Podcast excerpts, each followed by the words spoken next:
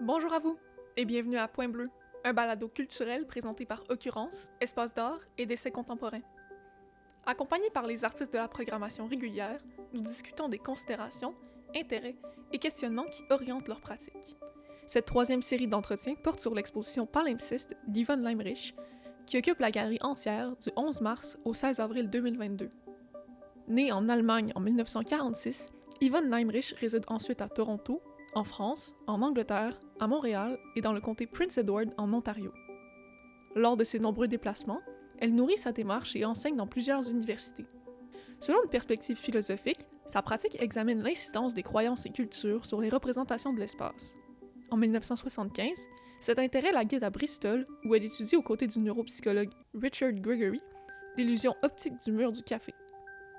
Suite à cela, elle visite plusieurs lieux historiques significatifs afin d'élargir le spectre de ses recherches. L'exposition Palimpseste regroupe de nouvelles œuvres qui prennent la forme de tableaux, de grands formats, de shape canvas et de vidéos d'animation. Ce corpus pictural se réalise à partir de délimitations architecturales de son atelier en relation à l'échelle de son corps. L'entretien se déroulera en anglais dans le but d'accommoder l'artiste.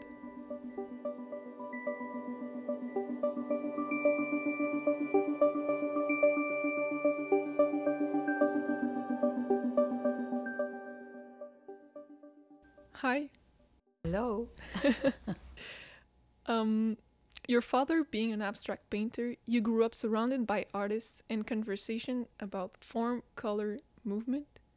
Is that apparent in your current work, and if so, in what ways? Well, I have to admit that uh, when you're brought up with contemporary art and you hear the conversations at an age when you have no formal background, you make up your own narrative. So uh, I think, in a way, from the very beginning, the fact that uh, I was interested in creating my own narrative always had some kind of an influence on how I approach art making. Secondly, uh, I would say that uh, I was looking at the uh, abstraction from the point of view of bits and pieces of conversations that uh, I heard as a child, which were about, uh, you know, this artist's colors were uh, intense, or they didn't like this color, or they didn't like the way the work was represented. But I also heard a lot of conversations about artists which they respected and uh, were interested in at the time, like Kandinsky, Mondrian, um, and uh, you know, beginning of American contemporary uh, abstraction.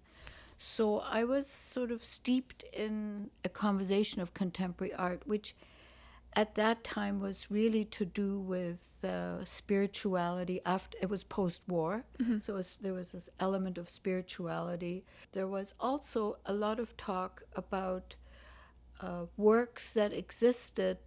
Uh, for example, my father took us to see the Grunewald painting in a small chapel, and it was totally not abstract. But by that time, I was really sensitized to color, to form, shape, and I saw that painting not so much as a religious painting, but as this incredibly impressive work in terms of color. And so I think that I was sensitized. And it really wasn't until I went to art school that I became uh, aware, more aware of, of the sort of formal uh, analysis of works. But it was very formal, literally formal at that time, until I ended up in England. And uh, in 1973, I moved to England. And it was in England for the very first time that I was teaching. I got a teaching job in England, and I walked into a, a situation I had never encountered, and that was called a critique. We didn't have a critique at the Ontario College of Art, as it was known, like OCAD University that now. And so that was really an eye opener, you know, to actually analyze and think. And uh, so that was a very, uh, it was both uh, exciting, but it was also uh, unfamiliar Challenging. Tell totally challenging. And I challenged them. I challenged them from this perspective that I came from, which was, you know, we were more formally educated, more, you know, and as students, we went to New York to see uh, contemporary artists, formalists, color field painters. So um, I think without doubt, I had a certain confidence because I grew up.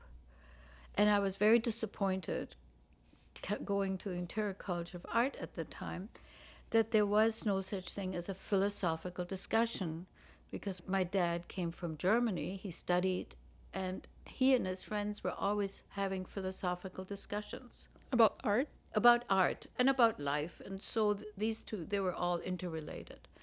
And so I missed that possibility. Luckily, there was a, an artist and a professor who came from France, uh, Françoise Thépaut, who actually initiated this idea of philosophical questions on art and particularly color. So that was a big influence on me at the time.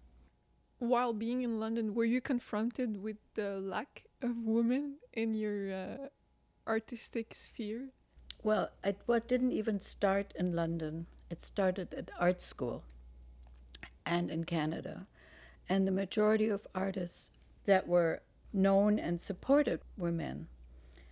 So uh, I felt that uh, a woman's voice was not really defined because the tradition was mostly male and uh, it came from a male perspective, a patriarchal perspective. And uh, I was determined to uh, actually find my own voice. So, finding my own voice was really about, first of all, doing a tabula rasa. In other words, not making references to other artists. Uh, and I happened to be at a time, ended up living in France in the countryside, and uh, with a with a British artist, and uh, I was asking myself, what is my voice? How do I find my voice? How do I even start this whole conversation? So I sat there in the middle of the countryside in France in Auvergne, and I had a couple of pieces of paper, and I started to draw images of paintings I had done in the past. So I made a whole sort of lexicon of little images. And I said, you have to be here somewhere in this. And one of the things I realized that I was really had this preoccupation with shape. So I said to myself, shape. What is shape?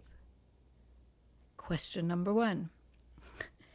so I was being very modest and trying not to have some kind of an ideology lead me, but I just wanted bit by bit to arrive at what seemed sort of authentic to myself. So when I asked this question, what is shape? Then I looked and I said, hmm, I'd like to make shapes that are not reminiscent of houses, people, trees, etc. I want shapes that have their own identity. So I made these shapes, and indeed they didn't, you know, intentionally were not familiar to me.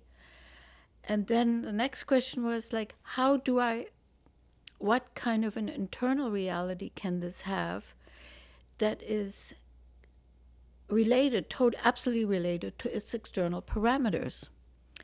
So then, having having made the shape, I then ran my finger along the out exterior of the shape, and every time it changed directions, I called that a significant point. So I ran my finger around these shapes, so all these significant points uh, appeared. And then I said, okay, I can connect all these significant points. And indeed I did. And there I had an internal configuration absolutely related to its external parameter. So that was pretty satisfying. Except I suddenly realized there were many different ways you could connect these points. And there wasn't only one way.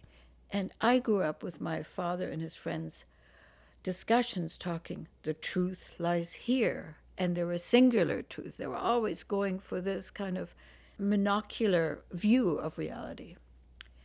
So I said, okay, this is where I'm shifting already. This is my relationship to that uh, way of seeing the world. So once I then, of course, uh, started this whole conversation with shape, I made a whole series of works over a number of years that dealt with these issues. How would you describe the lexicon you developed? You've talked about shapes and interior versus exterior, internal versus external. Right. So the thing, once I realized I had made these propositions, which I called propositions, I realized this was all about identity. Mm-hmm. Okay. and uh, once I had constructed this notion of identity and this whole conversation, then I had a second event. And the second event is that, you know, events in your life shape how you move and what you encounter.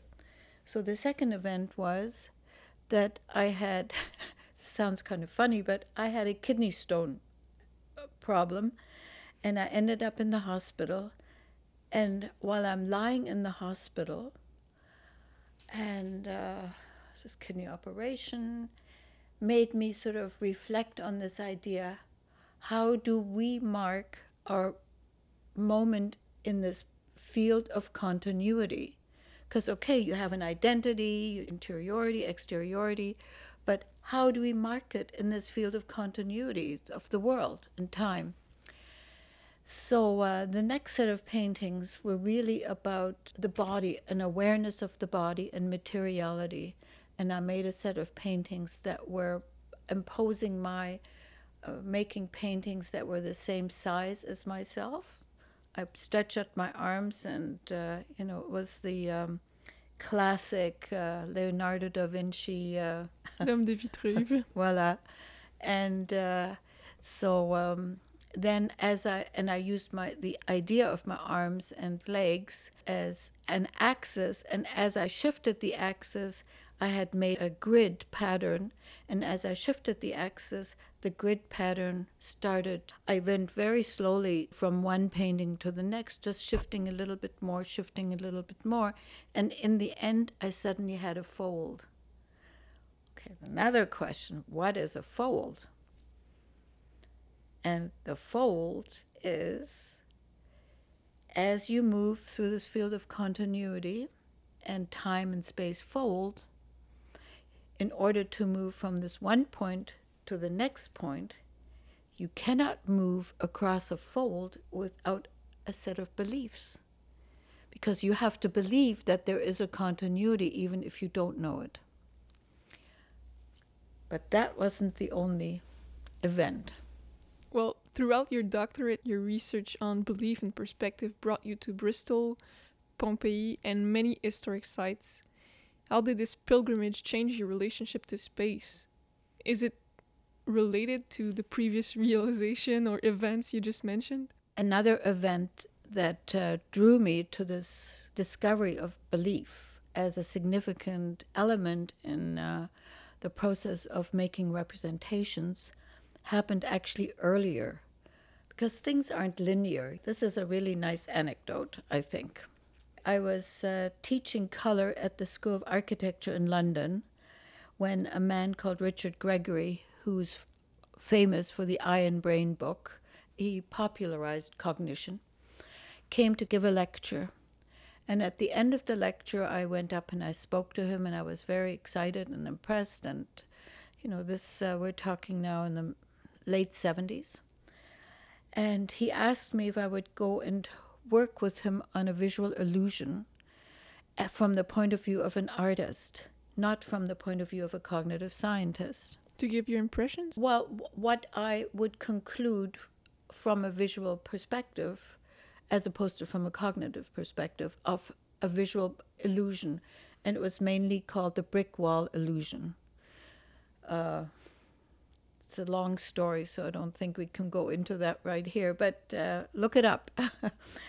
Anyways, so while I was working with him in this laboratory, Eye and Brain, in Bristol, England, we had a group of uh, cognitive scientists come to visit us, and also optical scientists group and uh, cognitive scientists. And Richard Gregory said to me, "Why don't we take them as a treat to the camera obscura on the Clifton Downs by the Avon Bridge, which wasn't far from the from the laboratory?" So we did, and if you know what a camera obscura is, it, uh, there were came in many forms, but this particular one was an old mill from the 1780s that was then turned into an observatory for solar observations and then in the 19th century became more popularized as a camera obscura observatory so at the top of the tower there was a, a roof and out of that roof came a, a, a mirror and a lens underneath it which projected the whole scenario around onto a table below, which was had a curvature, was a large table, was curvature accommodating the lens. So when you went into this observatory, you could look onto this table and you would only see photons. It's like being in a camera, and it's not like a projection. It's it's different. It, it's very alive. It's it's almost material. It's beautiful and you see this incredibly lively image below you, uh, looking at this table. Anyways, we're all standing around the table. And when the last person came up, and he was in a state of surprise that the image was in black and white. But within seconds, he kind of went, oops. And he realized that obviously it was going to be in color. But what I took away from that, in that instant, he came upstairs in a 18th century instrument. He was coming to see an image of the 19th century, and he was thinking 19th century image black and white. So his belief was totally committed to that. And when he came, it was a surprise because his belief was uh, wrong wrong but but but understandable in Yeah. retrospect so what i took away from that was the fact that uh, not only was i working on visual illusions but also that we have to have beliefs that our beliefs are really instrumental in the way we observe the world but also in the way we represent the world so that was number one and then when I started to do my research, I decided to do a master's. By this time, I was living in Montreal and uh, I was living with a photographer, Denis Farley. And I introduced him to the Camera Obscura Observatory. So we took a tour of different Camera Obscura observatories, England, because it was known in England, it was very popular in England, and they did sort of tents on the beaches as a kind of entertainment.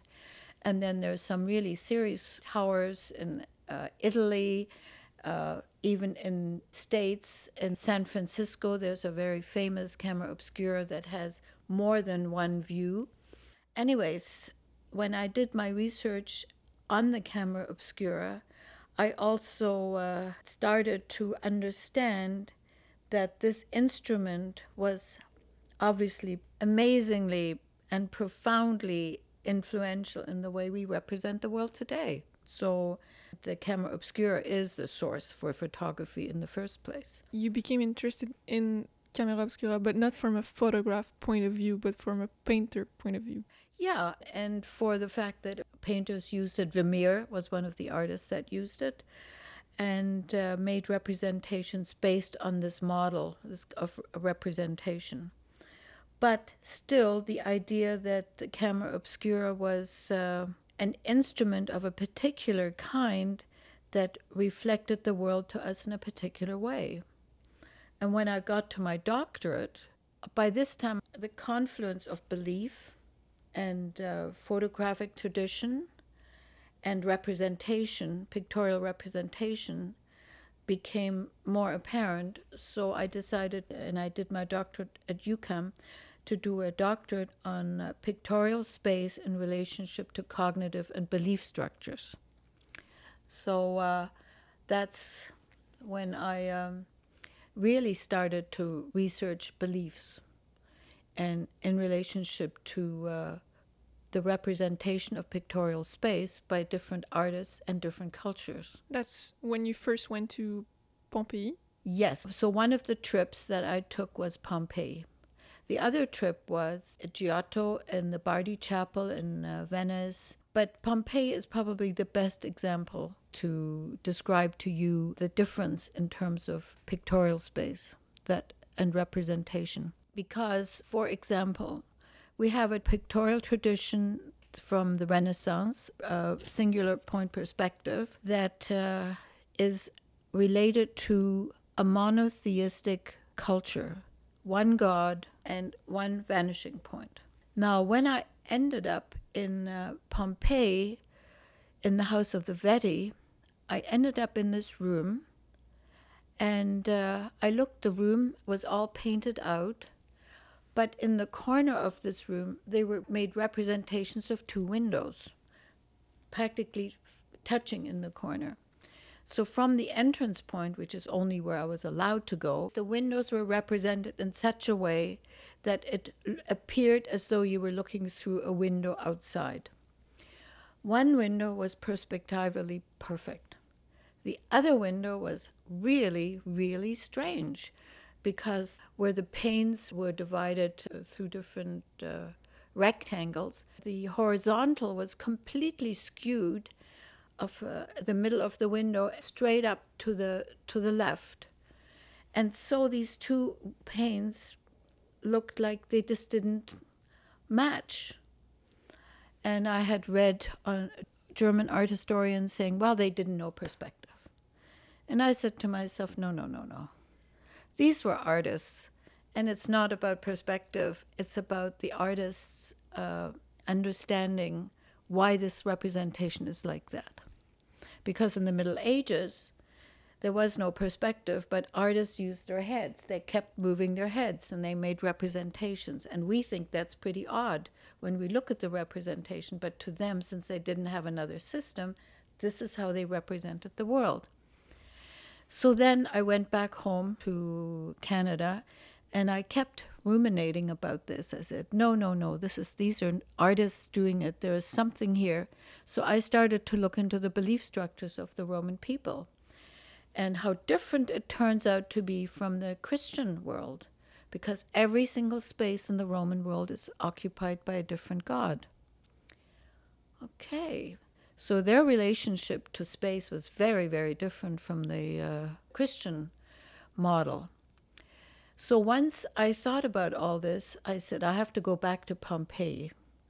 The first thing I asked is, what was this room used for? It was a dining room okay, they were dining on couches. So I got, I learned how high the couches were, and I went back to Pompeii, and I got permission to go into the room. So as soon as I went into the room, and of course the couches were around the perimeter of the room, as soon as I bent down to the approximate height of the position of the viewer, the window was perfect. So the Roman world and the Roman artists made their perspectival images in relationship to the viewer, not into some other ideology. Secondly, in the House of the Mystery, I walked along a corridor of painted columns. And when I, you come in, the perspective of these columns is weird. But as you come to the first column and you stop and you look, it's perfect. You get to the second column, you look, that's perfect. But you turn around and the first one looks weird. So it was always in relationship to the position of the viewer. So that by itself was significant in terms of how we as a culture create pictorial spaces in relationship to our beliefs, uh, which forge our notion of the position in which we relate to the world. There's a, a piece in this show um, which kind of takes the same approach. I'm talking about the the sculpture.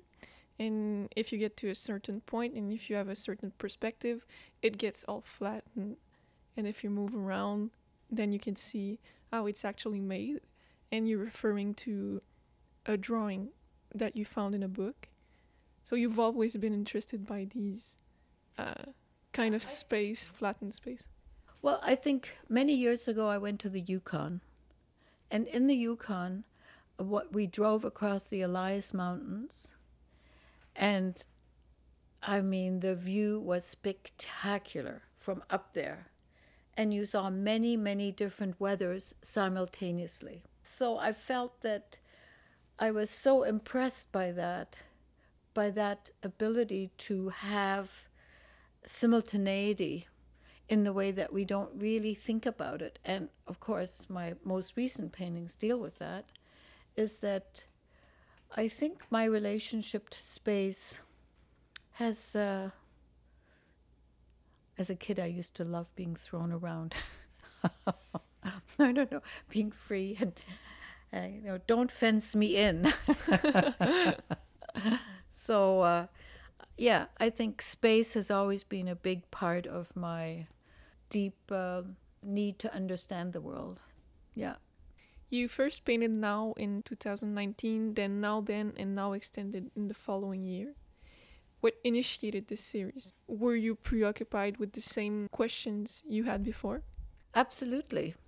Because my question is if the Pompeian artists made representations according to their beliefs, as have other artists and other cultures, then what is our, what kind of pictorial space represents our contemporary world? And so instead of Giotto or the Pompeian artists, I asked myself that question what is a contemporary space? So that's the origin of my wanting to make this painting, and I could elaborate on that. Uh, so, in this painting, instead of having my body impose itself onto a surface and be the center, I decided to give this painting several centers. But at the same time, I also wanted to relate it to its internal structure beyond itself. I have had a pretty nice large studio uh, and I took points in the studio and I took strings and I brought it to the painting and I integrate the perspectival points outside the painting with the perspectival points inside the painting. And so it ends up being a multiple time space zone uh, arrangement that way. And to me, living in the world as a witness to the world that we live in, for me, it's a document of the way we experience the world because we live in a world in which we can be in many different places simultaneously. So uh, that is a kind of representation. That's why I call it now. You know, and we haven't even spoken about the virtual world. You know, mm-hmm. where we can be on the phone to here, we can be on our cell phone, we can be on our tablet, we see television. You know, we can be in many different places simultaneously. So that to me is a unique feature of a contemporary world. So for me, that is my representation of what is a pictorial space now. With this first painting, you also did uh, another series, if I can say, in which you merge previous artwork done by Lyubov Popova and Antonello da Messina, for example. What can be revealed about our approach to representation by merging these popular artwork? You know, it's so recent that it's hard to say what we can reveal other than I think historian uh, artists have always taken those kind of risks. And uh, so I merged, first, I merged uh, historical examples of pictorial space that seemed quite unique from different cultures with the structure, the multiple time space zone of the now painting. So that was emerging. But in the most recent paintings, what I have done is I've actually taken these different historical spaces and I've merged them with each other from different cultures. And uh, they're interesting. I haven't been around them long enough to really tell you exactly but there is no question in my mind that uh, it takes a little bit of time to start to see because they're unknown. Those spaces are still unknown. And we haven't really taken much time to represent that multicultural space. You know, we talk about a multicultural world, but what exactly is the nature of that multicultural space? Uh, so, you know, it's very, very new to me too. And um, it's exciting to represent something that hasn't been represented before. And I don't really have the language for it yet. Yeah. You know? Well, we look forward to it. Thank you very much, Yvonne. You're very welcome.